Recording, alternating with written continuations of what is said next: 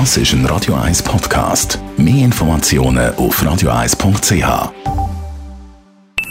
Die Morgenkolumne auf Radio 1 präsentiert vom Grand Casino Baden. Grand Casino Baden. Baden im Glück. Einen schönen guten Morgen.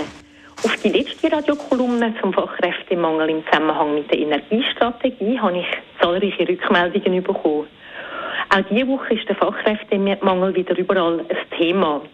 In den meisten Branchen wie Gesundheit, Gastgewerbe, Informatik, Maschinenbau oder an Schulen fehlen die entsprechenden Fachkräfte. Für das gibt es vor allem drei Gründe. Die geburtenstarken Jahrgänge kommen in Pension oder sind teilweise schon. Dann haben wir wirtschaftliche Hochkonjunktur und Migration nimmt ab. Also es wandern zwar immer noch mehr Leute ein als aus, aber die Differenz wird kleiner. Es gibt mögliche Instrumente von Seiten der Wirtschaft und vom Staat, die gegen den verschärften Mangel etwas machen können, wenn es auch nicht einfach einen Zaubertrank dagegen gibt. Attraktive Arbeitsbedingungen sind sicher ein wichtiges Instrument. Das sind einerseits Löhne, die stimmen, was aber nicht alle Unternehmen können gleich anbieten.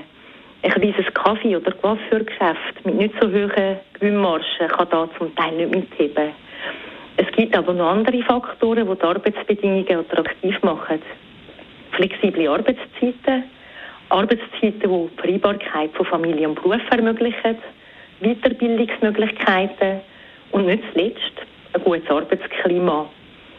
Politisch wird die Vereinbarkeit von Familie und Beruf weiterhin ein wichtiges Thema bleiben, das konsequent muss angegangen werden Es gibt immer noch zahlreiche Gemeinden, die keine Tagesstruktur für Kleinkinder anbieten. Aber auch Beziehung zu der EU muss mit verlässlichen Verträgen gesichert werden. Dass die Länder um uns herum auch Fachkräftemangel haben, macht es sowieso nicht einfacher. Und was ganz wichtig ist, eine attraktive Berufsbildung. Ich habe auf die letzte Kolumne eine Rückmeldung bekommen, die gesagt hat, das Berufsbildungssystem sei doch attraktiv genug. Natürlich haben wir eine gute Berufsbildung. Das sage ich als Berufsschullehrerin mit einem gewissen Stolz. Aber wir müssen schauen, dass sie sich weiterentwickelt. So schaffe ich zum Beispiel zurzeit am nationalen Rahmenlehrplan 2030 von der Allgemeinbildung von der Berufsfachschule mit.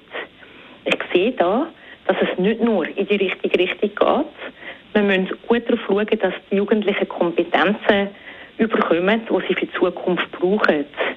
Und das Angebot an Fremdsprachen kommt in vielen Berufen noch zu kurz. Das erhöht die Chancen, dass Jugendliche einen anderen Bildungsweg wählen.